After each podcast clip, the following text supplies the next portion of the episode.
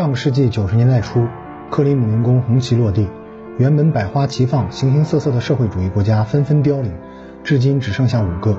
除了我们之外，还有越南、朝鲜、古巴和老挝。他们如今的现状到底是怎样的呢？跟我们到底有哪些区别呢？废话不多说，今天我们先从越南开始讲起。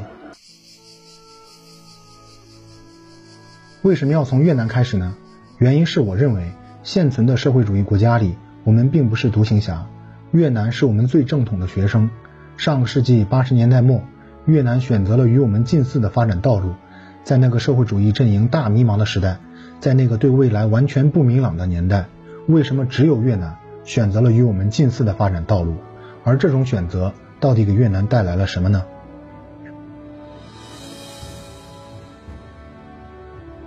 实际上，在研究越南之前，实话实说，我对越南并没有什么好印象。白眼狼三个字似乎就像一枚钢印，印在了越南两个字之间。我们拿他们当兄弟，可他们却利字当头，野心上脑，国小瘾大，在我们眼皮子底下搞地区霸权，还觊觎我们的领土，不想体面。那我们只能选择让他们体面。表面上是管教小孩子，背后涌动的其实是中苏美三大国之间的平衡与博弈。当然，情绪是个人的，国家间是没有情绪的。我们今天就尽量抛开主观，冷静中立的看看这个离我们很近，但我们又有些陌生的国家。先简单的谈一谈越南这个国家的基本数据吧。国土三十三万平方公里，差不多是三个韩国，比日本稍小一些。面积不算小，但国土狭长，东西最窄处仅五十公里宽，地貌基本都是山地，平原较少，东临南海。海岸线有三千多公里，人口九千七百万，比两个韩国少一些。主要民族是京族，占比将近百分之九十，主体民族占比算是比较高的了。二零一九年 GDP 两千六百亿刀，这比我们某些地级市还要少一点。人均 GDP 两千八百美元，呃，大概是甘肃省的三分之二吧。疫情之前的两年 GDP 增速都在百分之七左右，这个增速真是拿手电筒当望远镜，真亮眼呀！当然，这个亮眼的数据背后又隐藏着大国之间的博弈，这个我们稍后再讲。越南这个国家的古代史我就不多说了吧，大家应该多少都有些了解。历史上要么是我们的一部分，要么是我们的附属国，也叛乱过几次，但基本都是求锤得锤。比如伏波将军马援就伏过越南这一波。近代被法国殖民，一九五五年独立后经历了两场惨烈的战争，直到八十年代末才真正稳定下来。看看二战后越南的经历，真的不得不感慨，这个国家是既倒霉又活该。倒霉的是整个冷战时期，别的地方在冷战，而越南却一直在热战，站在了美苏争霸的最前沿。活该的是越战后自我认知严重偏差，世界第三的名号自嗨一下就可以了，没人在乎，结果自己还真信了，还上头了，这造成了他们自己的基础变得烂上加烂，这真怪不了别人。越南抗美战争，这本是越南反抗侵略的正义战争，这是场不得不打的战争，没办法，过程不讲了，结果是惨胜，美国人被赶走了，但越南死了一百五十万人，法国殖民者留下的一点点残羹冷炙也被打得稀巴烂，这二十年也错过了二战后第一波世界经济发展的顺风车。不过这场战争至少换来了南北统一，换来了相对的和平与稳定。本来如果从一九七五年越战结束。对内，他们能踏踏实实的搞建设；对外，做好一个小国的本分，在大国间找好平衡，还能赶上发达国家的产业转移，搭上二战后经济发展的第二波顺风车。这样依旧不算太晚。哎，怪只怪胡志明走得太早。越南天降猛男，李隼掌控了越南，结果这个李隼果然夺了越南人民的笋，带着越南走上了地区军事称霸的道路，入侵老挝、柬埔寨。更加致命的是，居然不识时务的去惹北方的老师。结果不但被西方世界经济封杀，还被我们吊打十年，直到一九八六年李隼死在任上，越南又多付出十万条人命，错过了第二次的发展机遇。是年人均 GDP 只有八十美元，是当时世界上最不发达的国家之一，甚至不如大多数非洲国家。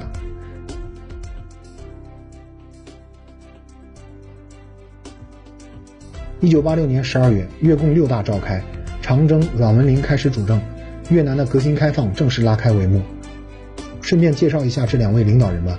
长征是越共元老，看名字就知道他对我们的态度，是我们真正的老战友，也因此长时间被李隼集团打压。但毕竟是老革命，李隼死后，他迅速调整对苏对华关系。虽然他年事已高，重回核心一年多后就去世了，但好在还有阮文玲。阮文玲也是老革命，虽然越战期间与李隼同在越共南方局工作，但他却是个典型的清华派，曾亲口说过：“我们决心纠正过去的错误政策，绝不忘恩负义，要重新恢复胡志明主席的对华政策。”后来就是在他的主持下，力排众议，恢复了与我们的正常外交关系。更重要的是，他是个真正干实事的人。曾经在胡志明市推行经济改革措施，但被李粉集团打压，甚至被免职。而在后来越南革新开放初期，他也明确地提出以华为师的主导思想，将越南强行拉回正确的道路。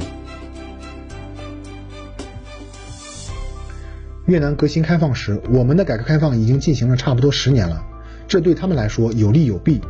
有利的地方是我们把路都趟平了，很多理论创新、顶层设计，越南可以直接抄作业，这非常重要，甚至比具体的改革措施还重要。想想那时越南的中坚力量，基本都是经历过艰苦的越战，为了理想命都不要的革命者。如果思想理论解释不通，他们能接受吗？总之，我们的理论创新帮了越南大忙。可以这样讲，与其说阮文玲是越南革新开放的设计师，不如说邓公才是。阮文玲更像是一个执行者，只用研究我们的理论创新内容，结合他们自己的情况协调执行就可以了。不利的是，上世纪八十年代末，发达国家的产业转移基本已经结束了，整个东南亚，尤其是亚洲四小龙，已经吃得膘肥体壮，越南只能吃他们溢出的剩饭。同时，我们也已经打开国门将近十年了。该做的实验都做得差不多了，等越南完全统一思想，又探索和徘徊了几年，就已经进入九十年代了。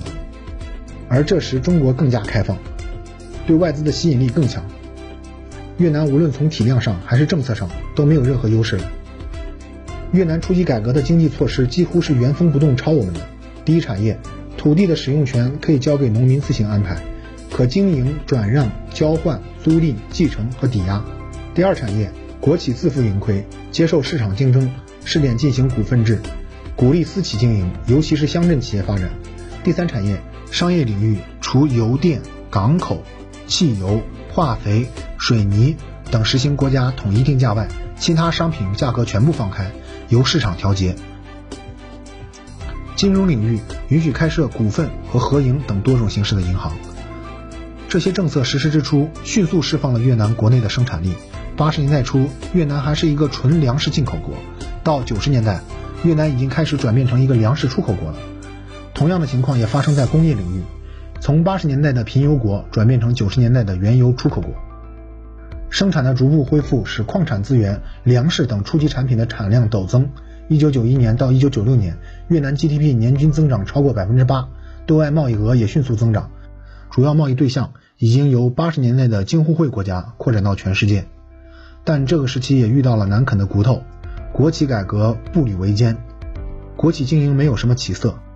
一方面在思想上，大家对国企的改革还相对谨慎，害怕动摇公有制主体地位；另一方面，当时国企的状态比较差，盈利不多，试点股份制也十分困难。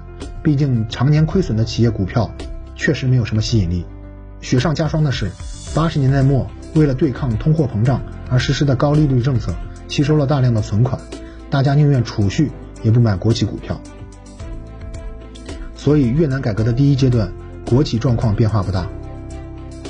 相对于国企，越南工业增加值主要依赖私企的蓬勃发展，尤其是其中的外资部分十分活跃。越南初开国门，大量外资涌入，各类劳动密集型产业纷纷落户越南。八十年代大量出现在我国的三蓝一补贸易，在九十年代也开始出现在越南。外资来源除了日、德、法这样的发达国家之外，主要是亚洲四小龙，尤其是台湾地区。八十年代末，由于众所周知的原因，台湾地区领导人李登辉提出南向政策，为了避免台资帮助大陆发展，引导岛内资金和企业大量流向东南亚各国，越南也成为其主要投资目的地。一九九二年，在台资的帮助下，胡志明市创建了新顺出口加工区，这是越南的第一个出口加工区。两头在外的贸易模式逐渐成长起来，在此期间，劳动密集型纺织业尤其耀眼。直到1997年末，越南的出口商品除了传统的粮食和矿产资源以外，最重要的就是纺织品成品。这似乎是个良好的开端，国民经济发展似乎一帆风顺。然而，越南才刚刚起步，西方资本巨鳄的镰刀就挥向亚洲。1997年，金融危机袭人整个东南亚，随后蔓延至东亚，泰国、马来西亚、新加坡、韩国纷纷被引爆。当时还很稚嫩的越南，对外贸易额骤降，工厂纷纷倒闭，外资投资搁浅，外汇储备见底，货币在短时间内贬值超过百分之十五。动荡的经济环境让国内外资本望而却步，国民经济增速猛降。金融危机前一年，越南 GDP 增速还超过了百分之九，而到了一九九九年，GDP 增速却掉落至不到百分之五，增速腰斩，可谓急刹车。亚洲金融危机对越南的影响还不止这些。由于中国在亚洲金融危机中的表现相对稳定，且体量巨大，抗风险能力比较突出，这个优势被金融危机无限放大。加之二零零一年。中国正式加入世贸组织，更多的外资首选中国，甚至连自身都深陷泥潭的亚洲四小龙，也开始大量投资中国。最明显的例子还是台湾地区的南向政策。二零零零至二零零二年两年间，台资的选择完全转向，台商在中国的投资项目超过五万五千个，南向政策名存实亡。这里有一个小例子，江苏省昆山市就在这一轮台商投资的高峰中抓住了机会。一跃成为全国百强县之首，一县的 GDP 甚至超过了某些西部省份的全省总量。一时间，昆山人称小台北。时至今日，经历了两轮产业转型的昆山，台资企业对昆山的 GDP 贡献依旧超过了百分之四十。此消彼长，二零零零年后，越南经济一定程度上有所恢复，但并没有爆发式反弹。虽然经济增速仅次于中国大陆，但相较于中国大陆超过百分之十的年均增长速度。体量不足中国十分之一的越南，增速却只有百分之七左右。而此时，越南的改革也进入第二阶段。这一阶段，越南开始制定一些他们独有的政策，不再全盘照抄中国。比如，在一九九七年，越南干脆允许土地私有；二零零一年，越共九大正式确立社会主义方向的市场经济，进一步利用市场机制激发经济发展动力。同样在越共九大上，增加针对定居在国外越侨的内容。引导鼓励他们回国投资建设，这部分内容实际上是跟前期投机者妥协了。那些发展支出被转移至国外的黑色灰色资产，可以合法的流回越南参与发展建设。二零零二年不再要求企业当中的外资占比，不论大小多少，来者不拒，更加充分的吸引外资。